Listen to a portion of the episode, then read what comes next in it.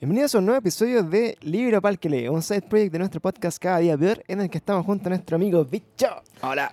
Repasando algunos eh, libros, lanzamientos y algunos misterios de la biblioteca, eh, abandonada por nosotros, pero eh, frecuentada por Bicho, en el que está rescatando eh, para nuestro podcast algunos librillos de fantasía, ciencia ficción y cosas geeks que nos gustan mucho a nosotros. Eh, también estamos con nuestro amigo Ale. ¿Cómo estás, Ale? Hola, hola. Bien, bien. ¿Qué tal todo? ¿Todo bien? ¿Leíste el libro, la tarea para la casa o no? De hecho, sí. Lo estoy leyendo. Estoy Sí. terminando el segundo. Ah, me parece. Sí, de hecho lo que dijiste de que solo yo frecuento la biblioteca no es cierto porque el Ale Claro. es chucha, es socio ahora de Biblioteca. Viva Toda Lava. Me De tocó hecho- ingresar tu ficha Exacto. al sistema. Justamente después de haber terminado el podcast anterior, fui a inscribirme al otro día. y está bastante bueno. Está bastante bueno. Claro, de hecho, bueno, pasando el dato, como siempre, eh, Bicho es, es nuestro embajador de la biblioteca eh, Viva, Ajá. Tobalaba, que está ubicada en el Mall Plaza Tobalaba, en la comuna de Puente Alto, donde están solo por 5 lucas al año, ¿cuánto era? Cuatro lucas al año. Solo por 4 lucas al año. creo que ahora hay una promoción Hay una para promoción estudiantes durante todo como- claro. el mes de marzo. Hay una promoción para estudiantes eh, menores y mayores de edad, o sea, estudiantes escolares, universitarios, 2 por 1 todo. dos por uno, Claro. cualquier tipo de estudiante eh, y profesores de cualquier tipo de profesor o profesora eh, a 50% de descuento, entonces queda a dos lucas. 2 lucas, conchetumare. un año de lecturas. Bueno, pa- con 2 lucas al año, ustedes pueden sacar esta biblioteca maravillosa de, de libros que tienen ahí en, en Mall Plaza Tobalaba. Eh, libros personalmente elegidos por Picho, que él, que él tiene la misión de ir a buscar libros a veces, elegirlos y dice, oh, quiero leer este, es muy interesante. Así que es una biblioteca rica en cultura de ciencia ficción, fantasía y novela épica. Así que eh, gracias, Bicho, por tu rescate mensual. Y el día de hoy vamos a estar repasando una trilogía eh, que tiene una particularidad, que es una trilogía de un autor chileno, Ajá. ¿ya?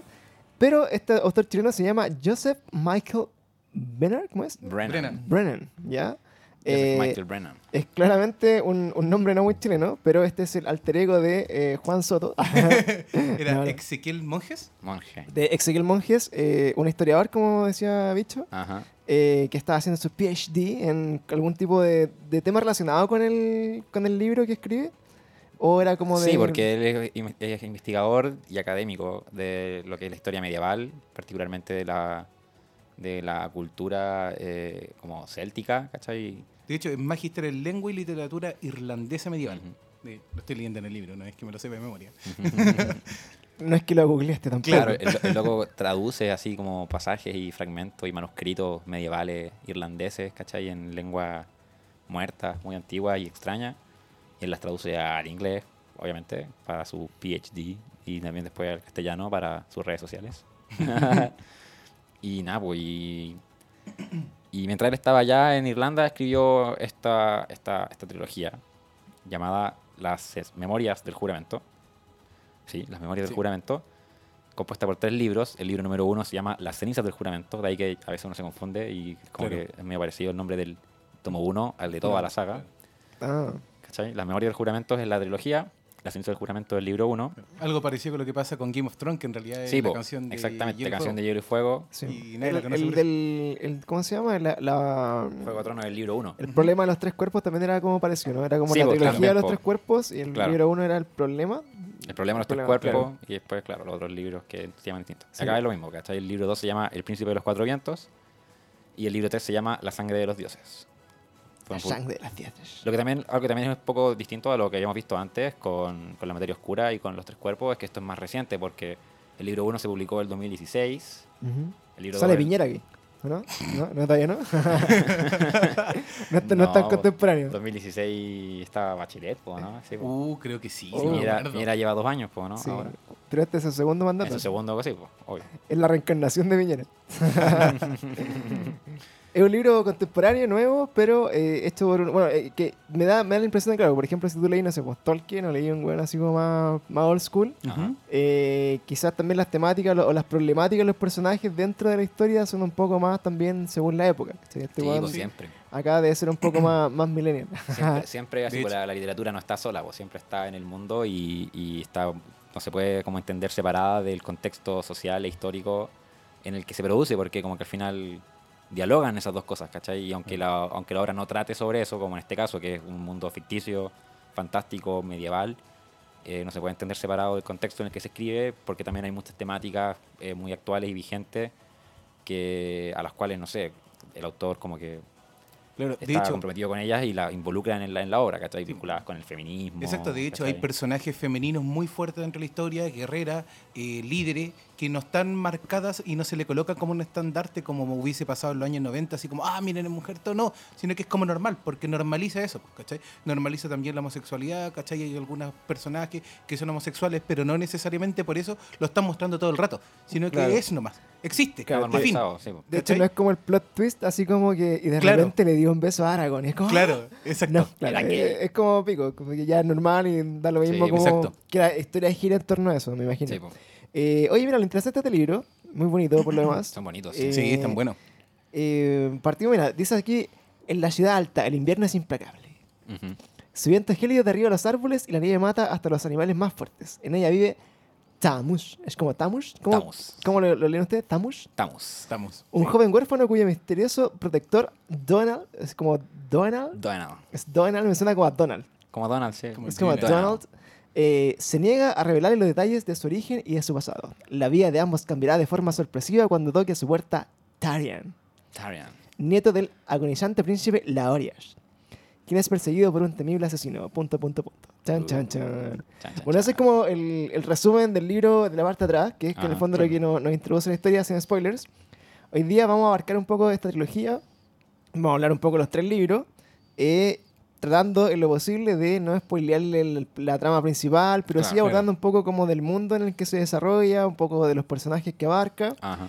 Y tenemos, bueno, la, la suerte acá que Ale, muy Mateo, sa- salió del podcast y fue a sacar libros y, y efectivamente sacó este libro y lo está leyendo, así que vamos a tener como la, la versión del lector, la versión de la persona que lo ha estudiado y conoce incluso al autor del libro y mi opinión es poco relevante sobre alguien que, que no, que no ha leído una mierda de este libro, pero eh, probablemente igual que usted en la casa va a decir, sí, lo leeré algún día, o podré decir, qué bueno el libro, me voy a ir a contárselo a alguien hasta que salga la película, no sé. Exacto. ¿Ya? Pero eso, pues, bicho, cuéntanos que... Ya, pues. eh, primero, ¿cómo llegaste a este libro? ¿Cómo llegaste a este libro? Bueno, Porque es difícil encontrar, o sea, por ejemplo, en mi caso, me costaría pensar en, un, en llegar un, a un libro de autor chileno que aborda estas temáticas como, como tan místicas y, y de fantasía, porque en general lo que yo sé o siento de, de la literatura en Chile es que tiene harta rama así como media política, como histórica, así como hablar Claro. como de toda Sí, la polarización como de- del país en general. Ajá. Eh, tiene otra weá que tiene, no sé, po, puta, de repente Isabel Allende, que habla de weá así como, como súper tabú para ella, pero que en verdad para todo el mundo son como súper normales, ¿cachai? Y, y lo demás sería así como ya Baradit, puede ser, que, que, es como- Baradit hace, hace ciencia ficción. que es un poco más Sí, volado y, que, y que aborda temáticas un poco más, Sí, más del futuro. Y de hecho no hay que olvidar la poesía, porque aquí en Y, Chile es muy claro, fuerte. y, sí, y muy, todo lo muy, muy que, fuerte. que es poesía y, y en el fondo un relato histórico, harta, harta guía así como de, de la guerra del Pacífico, weas de Claro. ese tipo. Sí. Pero llegar como a autores como esto, no sé si eh, es, es tan normal, es tan común. ¿Hay, ¿Hay como un grupito de gente que está haciendo esto? ¿O llegaste a este loco así como de, Ah, de cueva? ¿Cómo, ya. cómo fue tu historia? Voy a contar la historia. Antes de, antes de contar mi historia de cómo llegué yo a conocer este- estos libros, eso es lo que decía y con respecto a la literatura chilena, es súper cierto, como que acá en Chile lo que más se ha explotado o se ha explorado en la literatura eh, contemporánea de los últimos años es como lo que se conoce como autoficción, Ujú. que está como la- en, en la- lo que es narrativa, ¿cachai? Lo que es la novela y el cuento.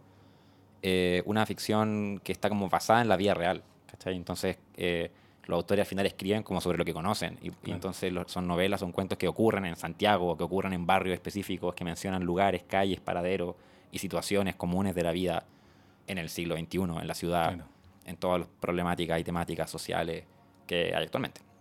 Eh, pero también hay una corriente muy fuerte, o sea, no muy fuerte, pero porque es como bien así, medio, eh, De underground, pero existe, de eh, obras de ficción, digamos, más fantásticas, más de ciencia ficción. Diría que en la ciencia ficción el principal exponente es Baradit, que, que creo que vamos a hablar de él más adelante en algún episodio. Y en la fantasía eh, hay otros, hay varios autores, que han- hay, hay varias sagas y, y así que se han publicado acá en Chile de fantasía épica. Pero diría que de los, de los más recientes, de los más importantes, sería debe ser eh, Joseph Michael Brennan con esta saga, Las Memorias del Juramento.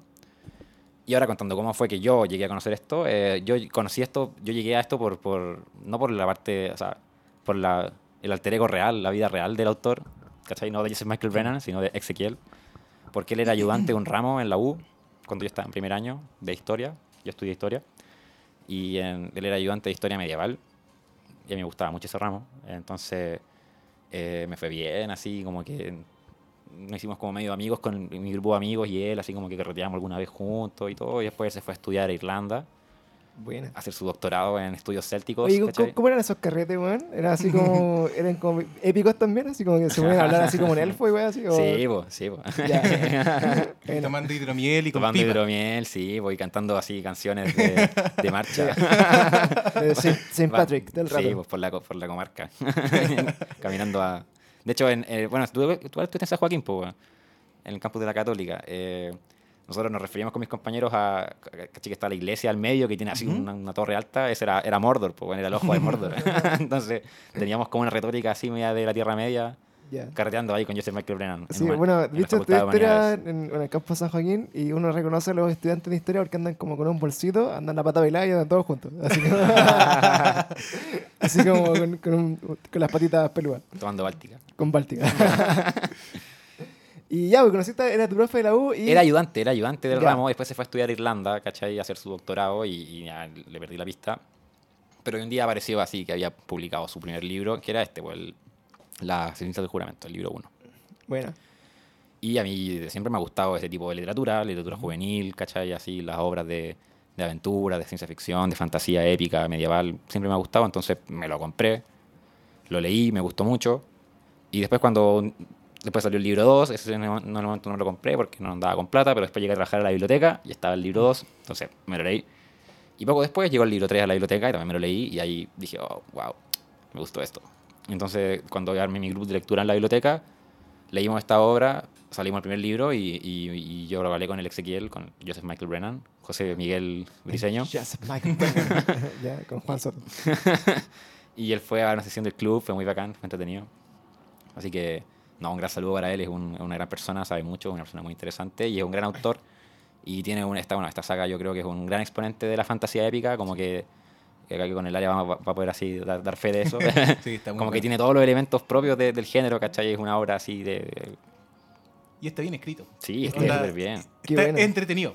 Sí. Como Oye, que no me di ni cuenta y terminé el primer libro, así como que fue, oh, Qué, qué bueno que el, que el autor de un libro así sea tan cercano, porque nos da así como pie a nosotros de tratar de tenerlo acá un día y Yo creo que más que Sí. viene.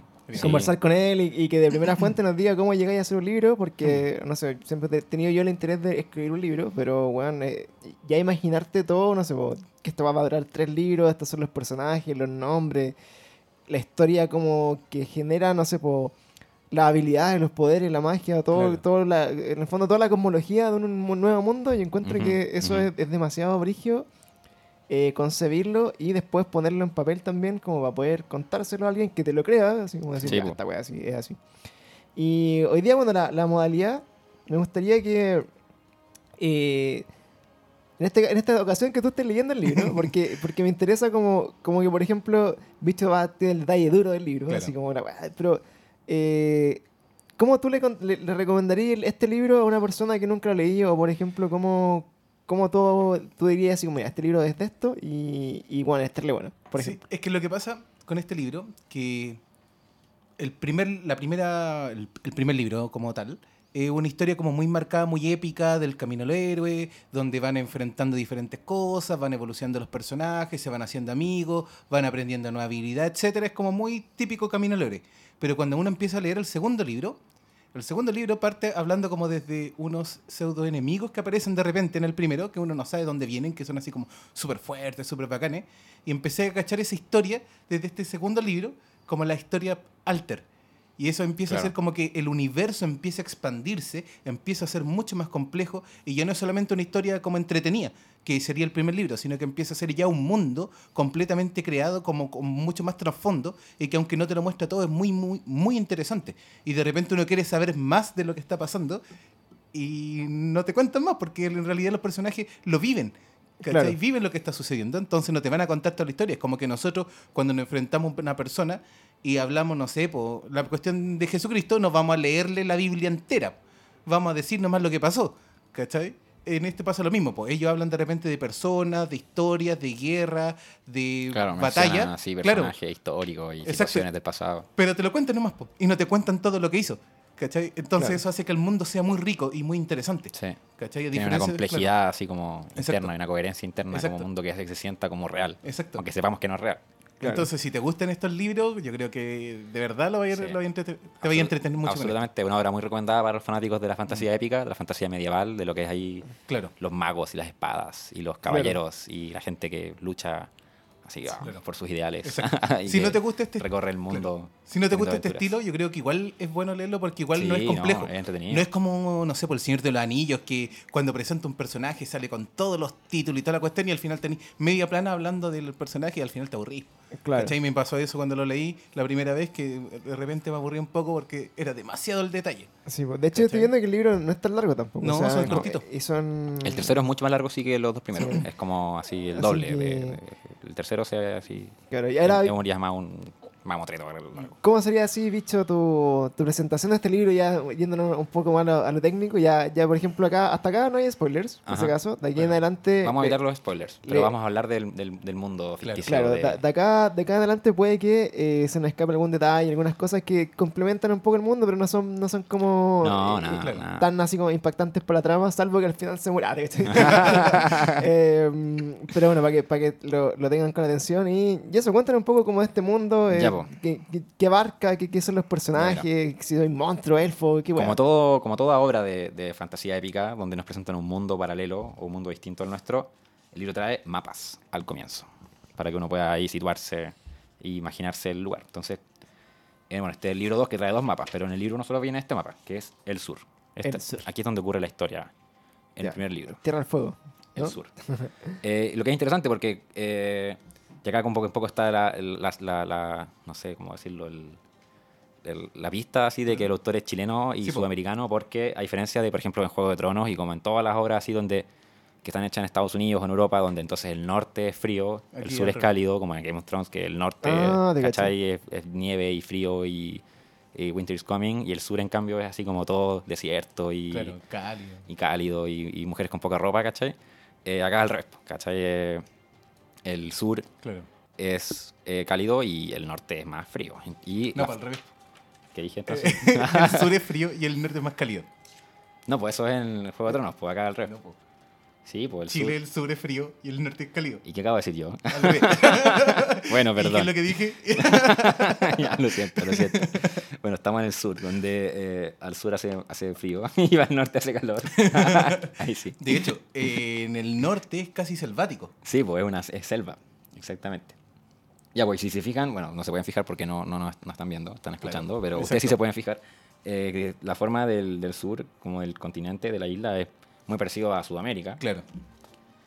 Eh, y bueno, tenemos entonces acá en el sur.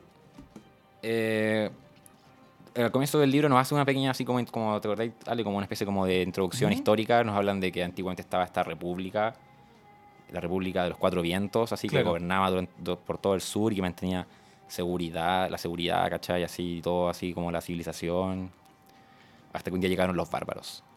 Lo que yo acá, acá como que un poco me imagino que tiene que ver con la formación de historiador de- del autor, ¿cachai? Porque es muy, muy parecido a lo que pasó con Europa eh, después de la caída del Imperio Romano, ¿cachai? Que llegaron tribus y pueblos germanos, bárbaros desde el norte, Claro. desde Germania, eh, lo cual fue una de las principales razones para la caída del imperio, y se, y se establecieron en, en- en los, en lo que es Europa, y de ahí surgieron de esa unión de los pueblos germanos y de los romanos, surgieron todos los pueblos europeos que hay hasta el día de hoy. Eh, entonces acá tenemos esto que estaba esta, esta, esta república, ¿cachai? Así como gloriosa, que mantenía la paz en todo el territorio, llegaron los bárbaros y ahora entonces las ciudades son los únicos lugares donde existe todavía este, este control, esta civilización, y en cambio los caminos son peligrosos, ¿cachai? Así, hay bárbaros y hay bandidos, etc. Eh, y entonces tenemos varias ciudades, ¿cachai? La- la- el, el- el territorio está dividido en distintas ciudades que acá eh, es muy fácil distinguirlas porque todas se llaman la ciudad algo, Claro. ¿cachai? Está la ciudad alta, la ciudad de los sabios, la ciudad de los caminos, Claro, de los caminos. la ciudad de las gemas, la ciudad del mar, la ciudad de... mm, ¿Cuál más? Fuentes. La ciudad de las fuentes, la primera ciudad. ¿Y Bueno, eso, cuando parte el libro, te, te- te cuentan cada, qué pasa en cada ciudad más o menos? ¿O, No, o no, no, nada? no, ya. no, no, no. Es solamente como... Uno lo ve en el mapa y después parte el libro con, en la ciudad alta, el viento, no sé qué. Ya, de ahí para allá. Y ahí ¿Cachai? vais cachando... ¿Qué pasa lo mismo, por ejemplo, aquí nadie está hablando de cómo es Talca ni cómo es Arica, ¿cachai? Sí. Onda, si tú vais para allá, claramente lo vais a describir, pero si no, ¿para qué? po? Claro. Pero es parte del mapa nomás. Ah, Claro, no es como que si una novela que, que transcurre en Chile, va a ser, el norte está Arica, donde pasa esto, y después Claro. más al sur está Ah, Talca, y ahí hay claro. coronavirus. y- ¿Cachai? Eh, Pero eh, la los personajes van moviéndose por el, el mapa y van Claro. visitando la ciudad y uno las va conociendo, ¿cachai? Y va- Al final como que pasa por casi todas las Aprendiendo. ciudades importantes. Ajá, Entonces, sí. bueno. Bueno, entonces la historia parte en la ciudad alta, como tú leíste hace un rato el, el- el resumen de atrás, ¿cachai? Está En la ciudad alta, el invierno está hecha. en la ciudad alta que está ahí eh, metida en las montañas. Y está ahí nuestro, nuestro protagonista. Acá tenemos un protagonista eh, que es Tamus. Claro. Tamus es un joven eh, huérfano que vive al cuidado de Doenal, que es así... Acá los personajes son un poco igual bien arquetípicos. El Claro. personaje de Doenal es muy similar a lo que sería como Aragorn, ¿cachai? Así como el hombre adulto, maduro, Claro. que ya viene de vuelta, ¿cachai? Que tiene un pasado del cual no sabemos. Claro, como muy misterioso. Sí. Como que tampoco te va contando Y mucho. rudo, ¿cachai? Así rudo. como que no es muy amistoso, pero Claro. es un, tiene un corazón enorme, ¿cachai? Claro. Ujú. Pero como que es seco para todas como para sus interac- Claro. interacciones. Ya. Seco a lo argentino, no a lo chileno, así como cortante. Claro, y, y- Ah, y- Ya, sí. y tenemos este, este protagonista Tamus que no entiende por qué está ahí, vive ahí con él, Claro. no sabe, no ¿Quién conoce, su- no conoce ¿Por sus qué? orígenes, ¿cachai? Y quiere saber qué pasa con él y qué sé yo. Entonces, eh, comenzando el libro, él se va, se quiere esca- escapar y está así como un poco descontento con su vida normal. Es un poco la situación muy, también bien arquetípica. A mí, Claro. algo que me recuerda mucho, que me hace mucho así como la similitud en esta historia es con Star Wars. Ya, Con Luke, Mm, que está al comienzo en Tatooine, Sí. vive con los tíos y está chato y quiere irse de Tatooine, ¿cachai? sí. Eso igual se repite arte igual. Se repite mucho en este tipo de- lugares. Por ejemplo, Sí, me- la, la historia del Horizon, que es el juego de Play, también Ya. parte así como esta niña que tiene como su maestro con el que vive, que le enseña, no sé, a Ujú. cazar, a vivir en este mundo, pero sin saber mucho bien de dónde viene, quién fueron Claro, sus y ella, papás, y ella quiere aprender y, Y, y tiene- quiere salir de esta weá, como esta rueda de aprendizaje para conocer el mundo y todo eso. ¿no? Claro. Y como siempre pasa en este tipo de situaciones, ocurre algo, hay un hecho gatillante que Claro. desencadena toda la historia, que en este caso es la llegada de Tarian, que es otro joven, otro personaje, Claro. así, otro muchacho. Más o menos de la misma edad de. Claro, de la misma edad que nuestro amigo Tamus. Y sucede que Tarian es el hijo del actual eh, gobernante de lo que queda de la Claro. República de los Cuatro Vientos, ¿cachai? El rey, el emperador, no recuerdo cuál es el título, ¿cachai? O el príncipe, el príncipe. Claro. El príncipe no sé cuánto. eh, De hecho, este mundo es bastante curioso porque funcionan como una república, es como medio democrático, pero a la Ajá. vez tienen reyes, es una cosa media rara, pero bastante interesante.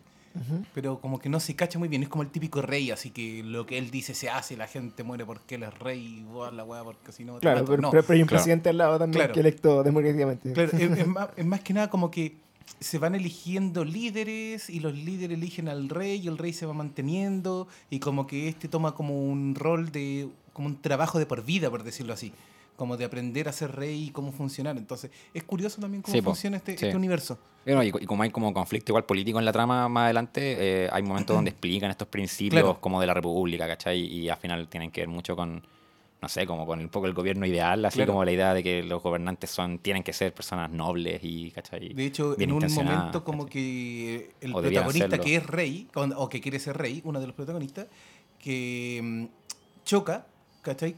Con, su, con la lógica de que él quiere la libertad para su pueblo y hay otro grupo que son oligarcas, ¿cachai? Y que quiere estar en contra, entonces al final ahí como va mostrando estos dos mundos de cómo a través de una monarquía media extraña encuentra la libertad y los otros que son los oligarcas son como los malos. Entonces como una cosa media rara, media extraña, pero igual funciona.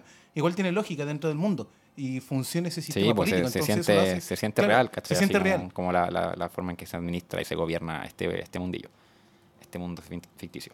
Pero ya, pues, eh, volviendo a, la- a lo que sucede, pues llega Tarian, que es el, príncipe- el hijo del príncipe, Ujú. es el heredero al final, ¿cachai? En Ujú. pocas palabras, como algo al trono, y que viene huyendo de una situación muy así shakespeariana, tipo Hamlet o el Rey León, así como eh, mi tío mató a mi papá y le quitó, el, Claro. y le quitó el, el poder y ahora, me, y ahora me va a matar a mí, ¿cachai? Porque Sí, claro. amenazo sus intenciones de que estar en el Claro. poder. Gra- Gracias por esa referencia, porque ahí caché. Sí. Fue como, fue como tipo Hamlet, fue como Ah, Rey León. Ah, Sí, ah.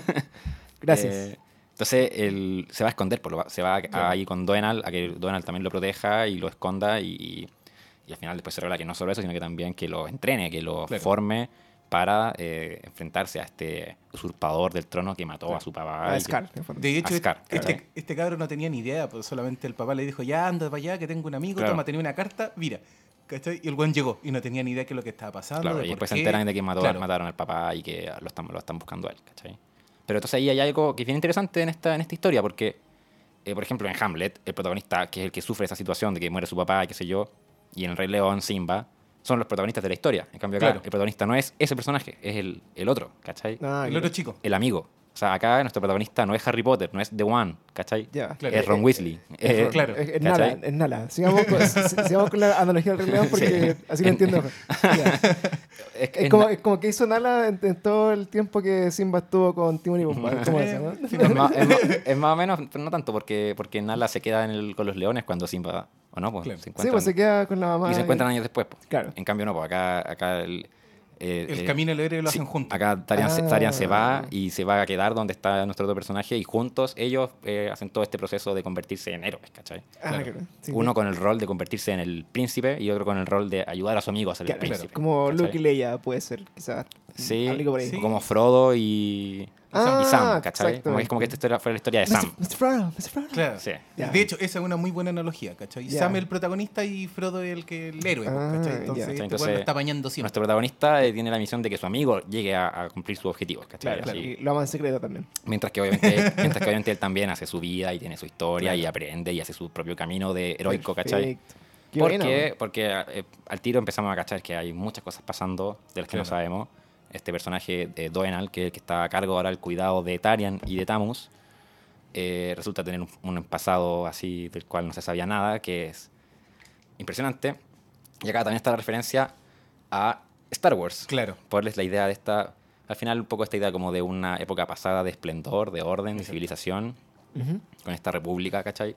Que estaba protegida por unos guardianes de... Del juramento. Claro, que era el, el juramento, ¿cachai? Como hay los guardianes de la paz, los Jedi, Claro. ¿cachai? Esta como orden de sabios guerreros, estudiosos, De hecho, eh, Con se supone que poderes- tienen que estudiar mucho para sí, hacer po, la cuestión. y que, tiene, y que tienen un control de su mente y su cuerpo Claro. así muy elevado, entonces tienen Como medios monjes, así como, como medios monjes, como lo- monjes eruditos, Claro. pero guerreros, ¿cachai? Que desarrollan habilidades Como el típico paladín. sobrehumanas, Eso me ¿cachai? imaginaba así cuando lo leía como el típico po. paladín de RPG. Como el weón así muy erudito, el weón que estudia mucho, así todo, pero a la vez te parte la cara. ¿Cachai? Entonces, básicamente, eh, su- eh, empieza esta historia donde tenemos a, a- a, bueno, Tarian, contamos, y, y Doenal, que no recuerdo por qué se van de la ciudad, tienen que escaparse de algo, eh, tienen que llegar a algún lado. Claro, es que lo que tenían que llegar era a, a un lado y como ya habían llegado Tienen- a la casa. Tienen el- que ir a, al, al un lugar que está escondido, que es como Sí. donde viven los Es sabios. que lo que pasa es que al principio cuando llega, Doenal ve que dice, ya, pero vos te viniste así como por el camino principal, te van a venir a buscar a la casa. ¿Cachai? Onda, vámonos de acá porque te van a matar acá.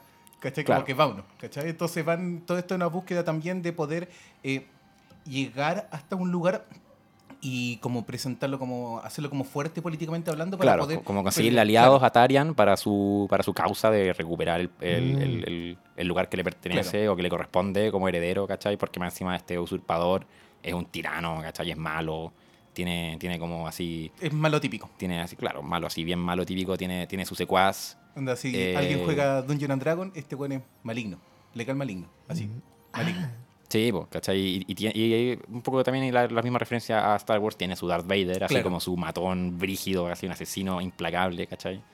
Y, y tropas, o y hay como esbirros malvados que Claro. andan persiguiendo a Tarian para matarlo. Y Eh. muy parecido a lo que tú decías de los Jedi, estos personajes que son del juramento y estos malos, de hecho, los malos también son rojos. Es como muy clara la, la Mm. imagen como de los Sith, así como estos tipos que están vestidos de rojo. Y ellos también tienen como super fuerza, super poder. Claro, como- claro. entre comillas, Hay personas son- con claro. poderes sobrehumanos. Que, Que tiene lógica después, Claro, lo van explicando. entonces, a medida que está esto como que tienen que escaparse, tienen que proteger a Tarian para que pueda conseguir aliados y hacer su causa para recuperar el trono. Y al mismo tiempo vamos enterándonos de que existió alguna vez esta orden del juramento de estos sabios guerreros, de la cual Donald era uno así importante, que después de que los persiguieron, los cazaron, los mataron a todos, igual que los Jedi, él se escondió, igual que Obi-Wan Kenobi, por ejemplo, Claro. y ahora está a cargo de eh, Tamus, igual que eh, Obi-Wan Kenobi de Luke, ¿cachai? Es- tiene como muchas de esas similitudes, solo que acá Luke no es, no, el protagonista no es, no es The One como Luke, no es el elegido de la profecía que va a restaurar Claro. todo, sino que es el que va a ayudar a, a The One, Claro. al príncipe. Eh, entonces se va desarrollando todo esto, los personajes empiezan a aprender esta... De hecho, es muy curioso cuando uno va leyendo el libro de cómo el- este protagonista, Donald, es bien reservado, nunca te va contando los planes. Entonces tú los vas a ir descubriendo de a poco los que se va generando. Entonces él tiene, no sé, pues, un plan de llegar a cierto lugar y te va llevando por diferentes caminos, pero tú no sabes qué camino va a elegir. Entonces todas las cosas no te prepara, como que no te spoilea el mismo camino. ¿Cachai? Ujú. Porque se supone que cualquier información que tú puedas decir, eh, hay gente que puede estar escuchando y por ende puede seguir el mismo camino y para prevenir de que lo sigan, él se va manteniendo la información para uno, para Ah, él nomás. Claro, Y de hecho ni siquiera nuestro protagonista, ni, ni el amigo, ni eh, Darian. Tarian saben hacia dónde van y simplemente lo siguen por fe ciega. ¿cachai? De hecho, hay varios momentos así que le dicen, así, ya, pues, bueno, tío, así, y como que no, bueno, así, y ahí le explica así como... Claro, y ahí recorren hartos Claro. lugares, van como a una especie de, de como eh, escuela, así, o no sé, como un templo, no más que Claro. un templo, como, como una academia oculta claro, de, de como una sabios, universidad así antigua, así como clandestina, ¿cachai? En las tierras así como ocultas, así las tierras vacías, las tierras deshabitadas. como las tierras de los bárbaros, así como... Claro, y ahí todo así buscando aliados para generar esta causa, ¿cachai? Eh, mientras que están siendo perseguidos por los, los, los- los seguidores del, del malo, ¿cachai? De Claro. Calquirion, que se llama este usurpador, ¿cachai? Principalmente por su Darth Vader, que acá se llama la bestia. Claro. Que es un ser así, onda que mide dos metros y que tú lo veis y te cagáis de miedo porque es monstruoso y horrible y muy feo y, y así Y amenazante. con una máscara así fea, con... Sí. ¿Cómo se llama? Con cicatrices en las manos. Tiene cicatrices y es como que de otra cultura, ¿cachai? De otro mundo. Y el loco es una máquina de matar, ¿cachai? Así como Claro. que nadie puede ganarle. Y eh, bueno, se da todo esto y cuando que conté todo esto de que al comienzo eh, había como las- el orden y la civilización y llegaron un día los bárbaros desde el norte, Ujú. ¿cachai? Que llegaron huyendo de otra, ot- otra situación que habían tenido allá, así como de los condenados. Por eso es que si te fijáis en el mapa, vamos a ver el mapa, al norte salen unas montañitas y después dice arriba Tierra de los Condenados. Y es todo lo que nos cuentan de eso. La Tierra de los Condenados, de allá escaparon los bárbaros, que viven ahora en el sur. ¿Cachai? Que, Los Wildings. Claro, y que interac- Claro. interactúan ahí con nuestros personajes, son parte del mundo del sur y de la República de los Cuatro Vientos, son los, los salvajes, ¿cachai? Pero que huyeron del norte de este otro pueblo. Ujú. Y está al mismo tiempo este malo que persigue a nuestros personajes, nuestros protagonistas, que es la bestia y que es un ser extrañísimo. Entonces todo eso es el libro 1, ¿cachai? Y que, están, y que recorren la cuestión, los van persiguiendo, ahí se encuentran, se enfrentan, hay Hay batallas. batallas. De hecho, las hay- batallas son muy entretenidas de leer. Están muy Sí. bien escritas. A diferencia de muchos otros libros que son medias fomeque, Mm. esta está bien escrita. Algo que yo me acuerdo de las batallas que me gustó mucho es que el, el el- el libro no, no rehuye como el conflicto ético, digamos, de Claro. los personajes de matar, ¿cachai? Claro. No, no, no, no, no es Ah, como que se hace... Muchas veces en estas obras como que como que, como que eluden el tema de que Claro. nuestros protagonistas están matando gente, ¿cachai? Onda, Luke destruye la estrella de la muerte y se pitea como a 200.000 personas. Claro. Y como que Claro. nadie se Claro. cuestiona así, oye, ¿sabes que murió caleta de gente en un segundo? ¿Y, y por qué tú lo hiciste? ¿No, no, no te da, ¿No te causa algo eso? Y- Claro. a- Sí. Acá está ese Acá conflicto, sí. ¿cachai? Los Eso, eso es cuático, porque por ejemplo, no sé, en los juegos, no sé si tienes mucha eh, relación, pero por ejemplo, típico juego, no sé, pues, Tomb Raider o, o Uncharted o weas de que hay un héroe que tiene que buscar un, un fin o alguna wea, eh, termináis matando tantas personas en el juego para hacer una, una misión, un objetivo que es como encontrar un tesoro. Que te cuestionáis incluso así como qué tan bueno es tu personaje. Sí, po, weón. claro. Que, que es como así como, Sí, pues completamente. po. en el, en el en Tomb Raider, tú Sí, que lo has jugado, weón, matáis mm, 500 weones así, pues ejércitos Claro. completos. Pero la gracia que tienen esos juegos es que también podía elegir no matar. claro. Es de- de- dentro de la elección. Sí, puedes elegir también no comer carne y ese Claro. tipo de weas, pero, pero aún así, claro, es, es como... Te da la opción. Como que termináis, hay veces que matáis tanta gente que decís como, puta, Bueno. Soy el malo. sí, ¿quién es el malo aquí, cachai? Claro. Que, que igual digo que aborde esos temas también. Sí, pues lo aborda, ¿cachai? El- nuestros personajes, en especial el Tamus, que es como el desde el cual, desde quien se narra generalmente la historia, sobre todo al comienzo, es como el principal eh, personaje así, punto de vista, ¿cachai? ¿Cómo se Después, llama el, el- el otro que se también tiene ese, ese rayo, pero bien fuerte? El Aisha. Aisha, sí, Aisha. Ese también tiene un rollo muy fuerte con ese mismo de matar y ser como... claro. Que es de la otra cultura de la que Claro, estamos porque- hablando, del libro 2. Es Porque que sí, po. porque si la veis, por ejemplo, la historia, no sé, pues, Star Wars, la veis contada desde, no sé, pues, el punto de vista de puta, no sé, Chewbacca o whatever, ¿cachai? Es, es como, sería así como, No. no, pues sería. No, pero sería así como, como que el weón dijera así como, bueno, fuimos a combatir el imperio y puta Luke se subió a su, a su nave y destruyó la estrella de la muerte y adentro habían viviendo 1500 personas con Claro. su hijo y bueno, explotó y yo me sentí terrible mal porque en verdad no era, lo- no era para, esto, para esto lo que vine, pero a Luke le dio lo mismo y fue un héroe. ¿cachai? Claro. Es como raro Sí, po, es raro que- eso. De sí, hecho, hoy día yo creo que en, en nuestra eh, moda, no sé si moda, pero como en nuestro cambio cultural, como que hoy día se, se van a empezar a, a desnormalizar algún tipo de esas cosas, ¿cachai? Claro, como van a seguramente, sí. los conflictos van a ser un poco más densos, ¿cachai? No, no va a ser así como eh, llegó y mató un montón de buenas, ¿cachai? Sino es, Mm. es explicar por qué y por lo que tenéis que pasar tú Claro. Para tomar una decisión que en el fondo sea tan radical Sí, en la vida de Sí, otra persona, ¿cachai? Sí, y acá en el libro lo hacen, el libro luego reflexiona al respecto, se Claro. crea su propia así como idea con el hecho de, de cuando estoy en una guerra tengo que pelear para defender cierto ideal que, por el que creo y eso incluye eh, enfrentarme a mis enemigos con la violencia y a, a veces los mato, ¿cachai? Y a veces mata a hartos locos peleando el personaje. De así. hecho, hay unos momentos donde los personajes tratan de no matar. Tratan de como cortarle las manos, las piernas para que sean inválidos, pero no, no, No, pero es que me refiero a que a diferencia de los otros que llegan y lo, como le cortan la cabeza a todos, ¿cachai? Este no, pues, ¿cachai? Como que van diciendo, puta, ¿cuál es el mal menor? ¿cachai? Onda, él es un guerrero, ¿cachai? Un arquero que si no le corta la mano, el weón va a seguir matando gente, ¿cachai? Claro. Mejor le corta la mano y wea, pues, ¿cachai? Le corta la bichula. Claro. Pero, por ejemplo, pasan va- varios de esa lógica y se van preguntando, ¿este es el mejor camino? ¿Será así? De hecho, Sí, los otros personajes van preguntando cuando van muriendo los aliados, como, puta, weón, así, ¿por qué tenemos que matarnos? Así como que, ¿por qué simplemente dejan de estar bajo este tipo del, del verdugo, del malo? Claro. Onda, ¿por qué no se unen así? Somos todos amigos, así como que no Claro. tenemos que matarnos. Sí. Claro, Solo porque- córtenos las manos a todos. Claro. No, no, no, pero de hecho, ¿para qué? Pues, ¿cachai? Él dice también, ¿por qué voy a matar gente que eventualmente van a ser gente que me va a apoyar? Pues, Sí, pues, si al final en, Claro. el, en el libro 1, en, en el libro 1 tenemos esta situación de- del príncipe como usurpado de su, de su posición, ¿cachai? Como heredero, que quiere recuperar eh, su, su trono legítimo, digamos, Claro. ¿cachai? También porque eh, resulta que ahora está este usurpador que es cruel y es malo y qué sé yo. Y lo están persiguiendo y consigue sus aliados por ahí y, y ahí termina, y, bueno, ahí termina el libro 1, ¿cachai? Y después el libro 2 trata como entonces ya lo que sería como la guerra civil, ¿cachai? Dentro del, del reino, ¿cachai? Con el príncipe de los cuatro vientos, su ejército, sus soldados, entre Claro. los que está nuestro, nuestro héroe Tamus, Doenal y otros personajes que van apareciendo, otros maestros, ¿cachai? Por ejemplo, así como está el personaje de Doenal, que sería el equivalente, no sé, a Aragorn, y el equivalente a, a- a Obi-Wan, ¿cachai? Después, cuando a medida que aprendemos sobre el ju- el juramento, aparece otro maestro, por ejemplo, más viejo, más sabio, más seco, que sería el equivalente, por ejemplo, a Yoda Claro. o a Gandalf, Y ¿cachai? es curioso porque aquí también toma esta imagen del guerrero ciego. El guerrero ciego, Porque que y se ve, no sé, pues, y Les- que se- y que- Lising, así que- de que- LOL, Y que se ve así como, como súper insignificante y Claro. débil porque es muy viejo y está muy hecho pico, pero, pero que en realidad es, Es una, una máquina, ¿cachai? Bueno, es brígido, ¿cachai? Claro. Y de hecho, como el ser ciego casi que es más bacán. Así Remian, como- Claro. Remian del Vendaval, es Claro. un gran personaje, Remian del Sí, Vendaval. es Tiene buenos es como personajes. Este. Claro. Que es cuando- como Chirio, es como Lesín, es como, Claro. no sé, pues hay caleta. Y cuando Chiri se pone, queda ciego, el weón se pone más brígido. Sí, weón. po. ¿Cachai? ¿Cómo se habla?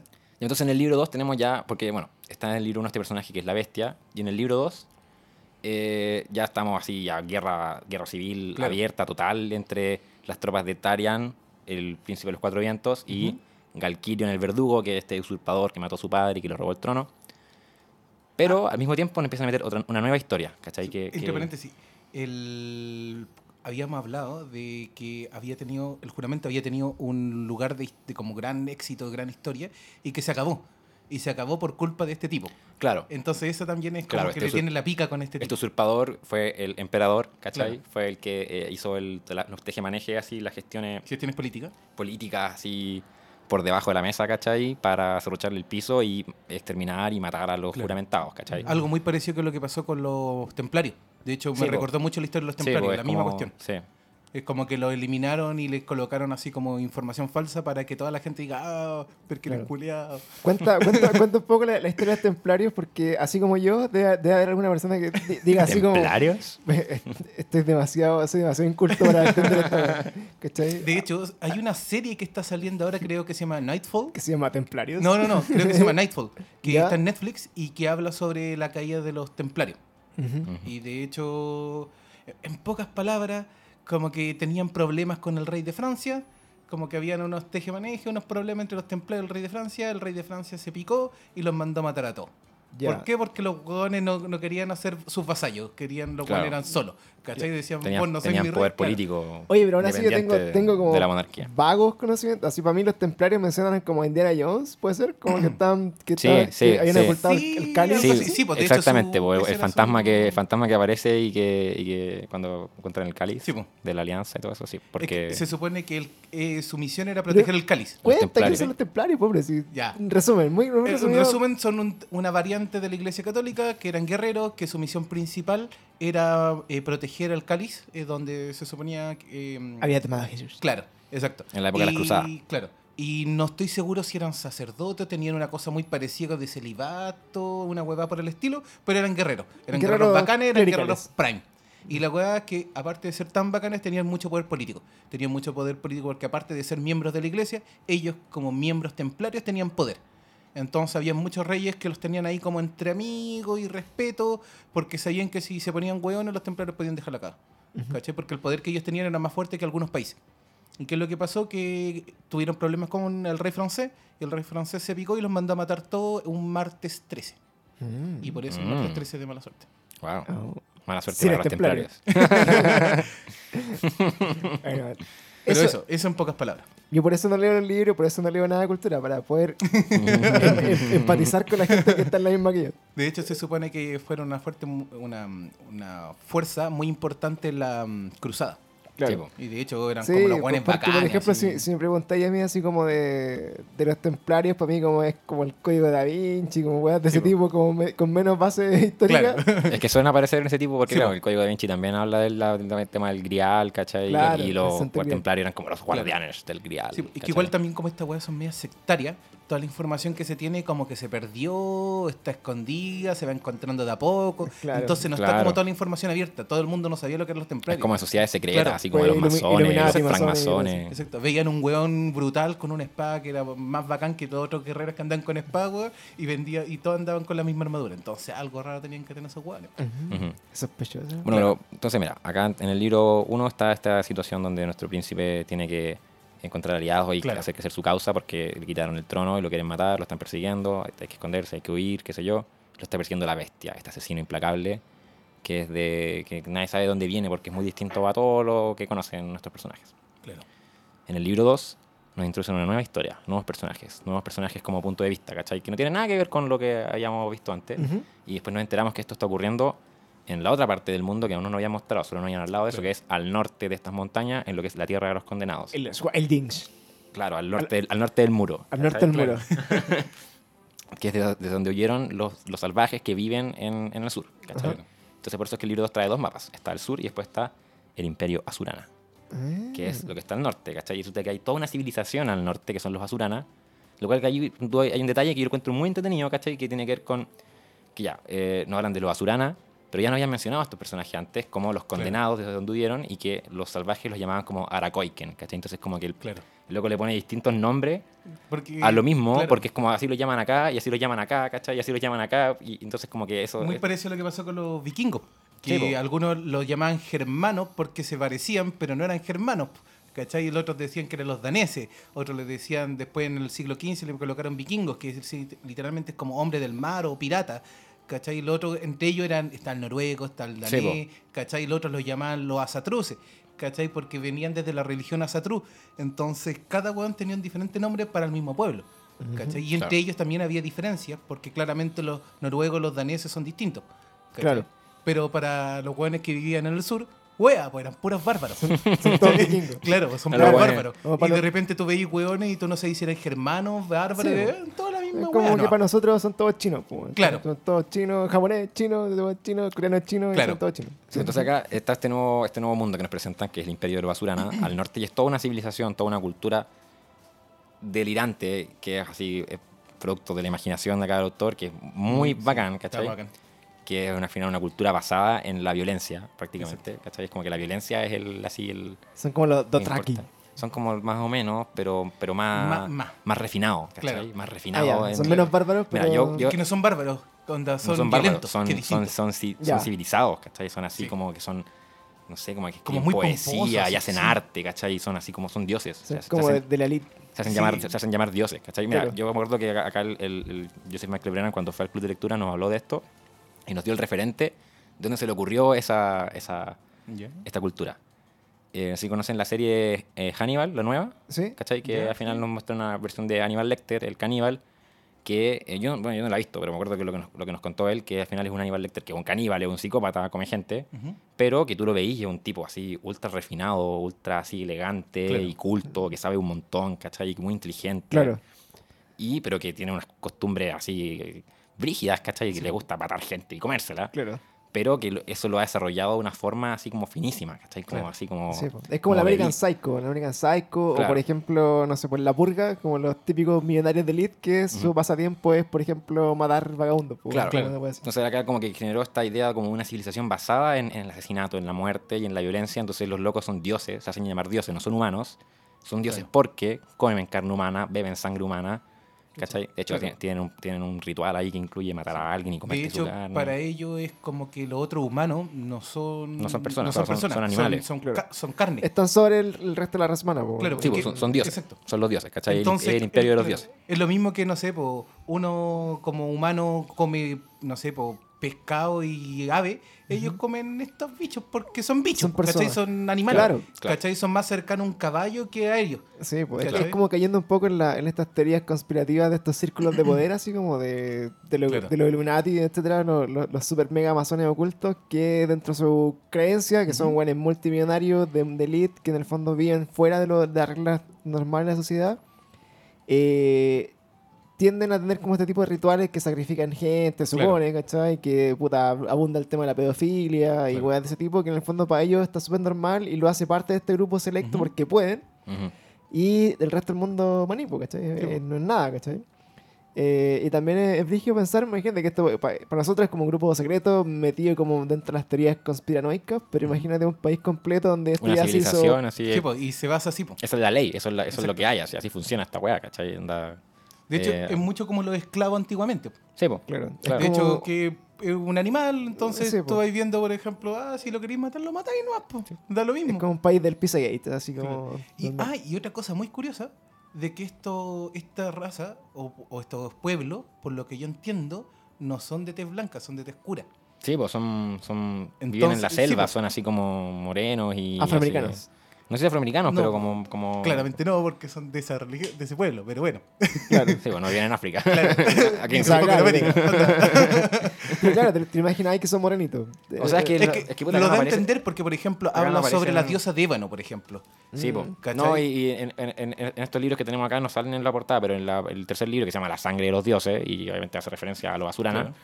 eh, salen en dibujados, ¿cachai? En, en, la portada los personajes de, de esa, de esa cultura, de ese pueblo, y también eh, han hecho harto así como... Hay harta ilustración que han hecho con estos personajes, eh, harto fanfiction así también, ¿cachai? Así como dibujo, concursos de, de ilustración, de dibujo, y, y también el autor ha como encargado, supongo, y- con ilustradores, ha trabajado con ilustradores que han hecho eh, han dibujado los personajes y sí, pues, son como una cultura, son como, son como, no sé, como de la selva, ¿cachai? Viven en la selva y son así como, no sé. Pero me imagino como selva y seda, así como muy idílico, así como Sí, todo muy muy limpio, con arte, así como todo muy bello, como de esa manera te lo, te lo pero sangriento, ¿cachai? Claro. Violentísimo, así.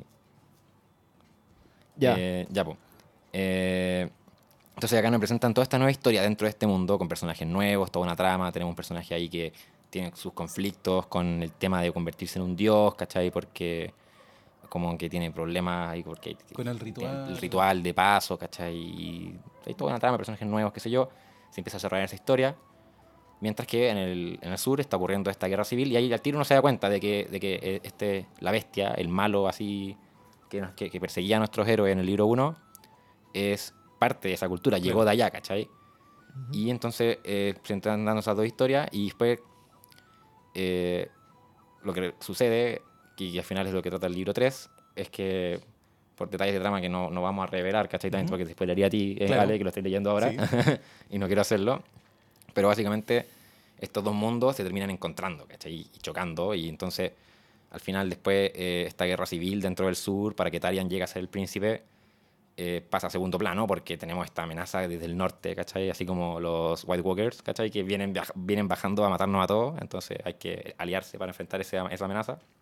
Y entonces la última, el último libro trata de eso, ¿cachai? Como de este encuentro entre esta cultura del norte, de los Asurana, eh, Claro. así como asesinos de elite que han convertido el asesinato y la masacre en un arte, ¿cachai? Claro. La han refinado como un arte eh, y que eh, van a conquistar el mundo, entonces bajan al sur, cruzan las montañas y llegan a, este, a esta república de los cuatro vientos, que es como más parecida a, a nuestros cánones Claro. occidentales de la cultura y de la forma de convivir, ¿cachai? Así, en Claro, paz, es como.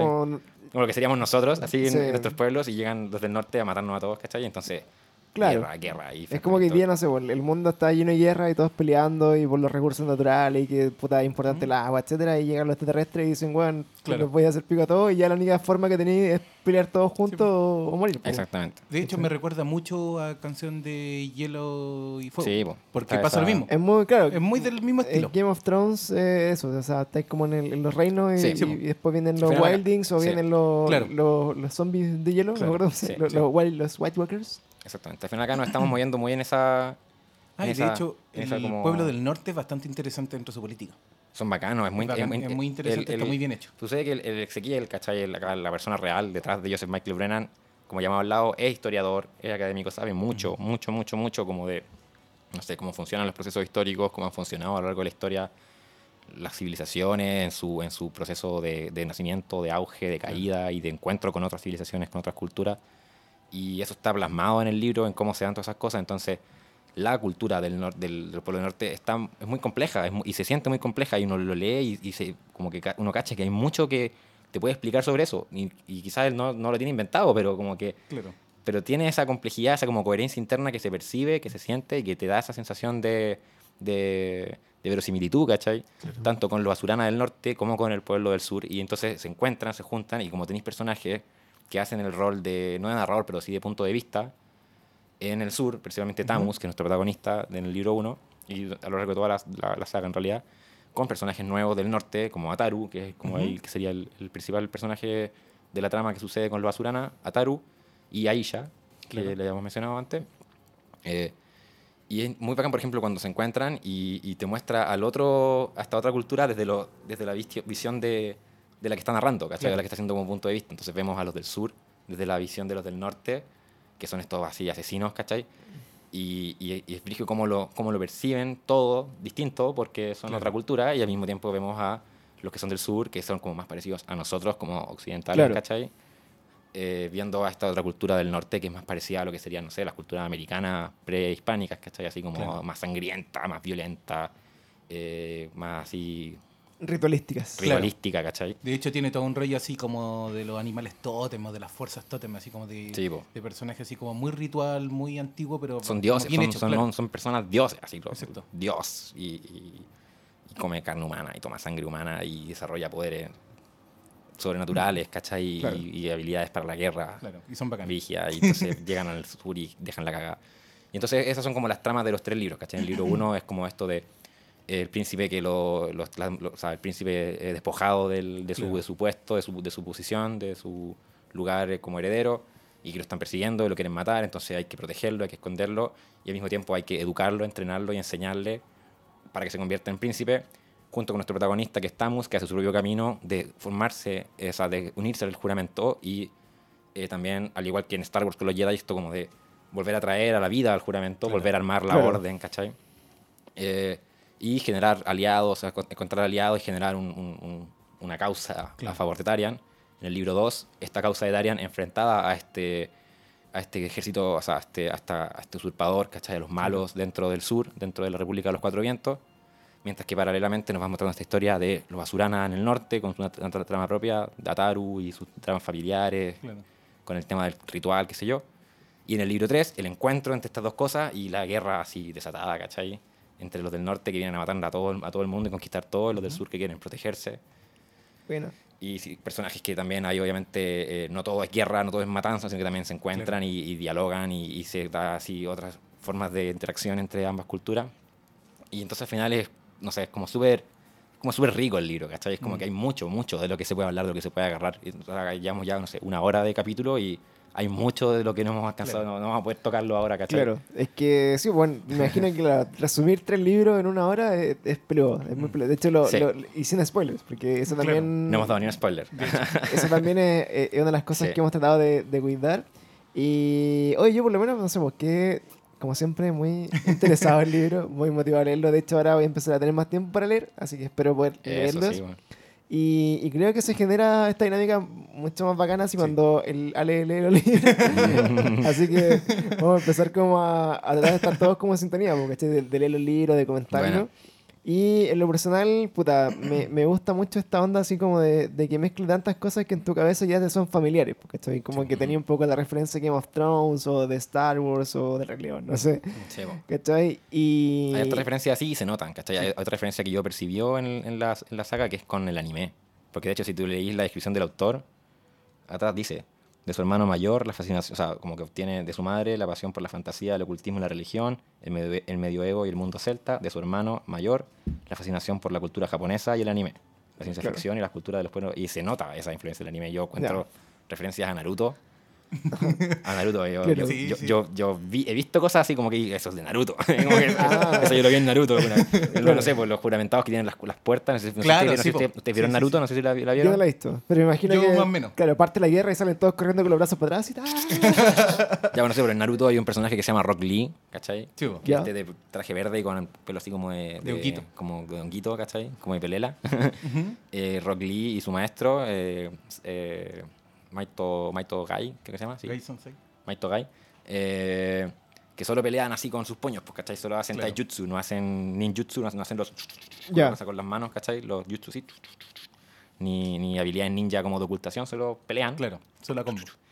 Y sus habilidades son las puertas, ¿cachai? Ujú. Como que tienen como, no sé, siete puertas y a medida que van abriendo una puerta, segunda puerta, tercera puerta, desarrollan más poder y eso al Claro. mismo tiempo también trae sacrificio porque la última puerta, si abren la última puerta, eh, se mueren, ¿cachai? Claro. Usan todo su poder y se mueren. Entonces, y acá no pasa eso que se mueran, pero el progreso, como con el tema del juramento, es ir abriendo puertas. Primero uno abre la puerta de la percepción, la puerta del silencio, Sí. la puerta de la verdad. Y la del. La de la ulti- justicia. La justicia creo que es la última. Y Y cada cada, pu- una, claro, te van Cada dando una como te da una habilidad. Una te da como así moverte muy rápido, otra te da mucha fuerza, otra te da como mucha percepción. ¿cachai? Resistencia, weón. Entonces. Se va en la Naruto entonces. Sí, se va no. No, y al final del libro, bueno, que si no han visto Naruto, eh, no, quizás no van a entender la referencia, pero al final del libro 3, en la trama, en la trama ahí, en la trama del, del norte, de los Asurana, ¿Ya? con Ataru, eh, hay una situación que es muy Naruto, de, de eh, Sasuke Itachi, con, con Sasuke Itachi, con los, los, los, los Sí, sí. Uchiha, ¿cachai? Eh, así los hermanos, que uno es malo y otro es bueno, o que ambos son como medios malos y medios buenos y uno no sabe quién es malo y quién es bueno, y, y al final todo se resuelve en el clímax, del cual no voy a hablar más porque no quiero dar ningún detalle ni spoiler a nadie. Pero no, hay, hay muchas referencias de la cultura popular que uno puede, como claves culturales que uno puede reconocer al tiro, ¿cachai? Y- Bueno.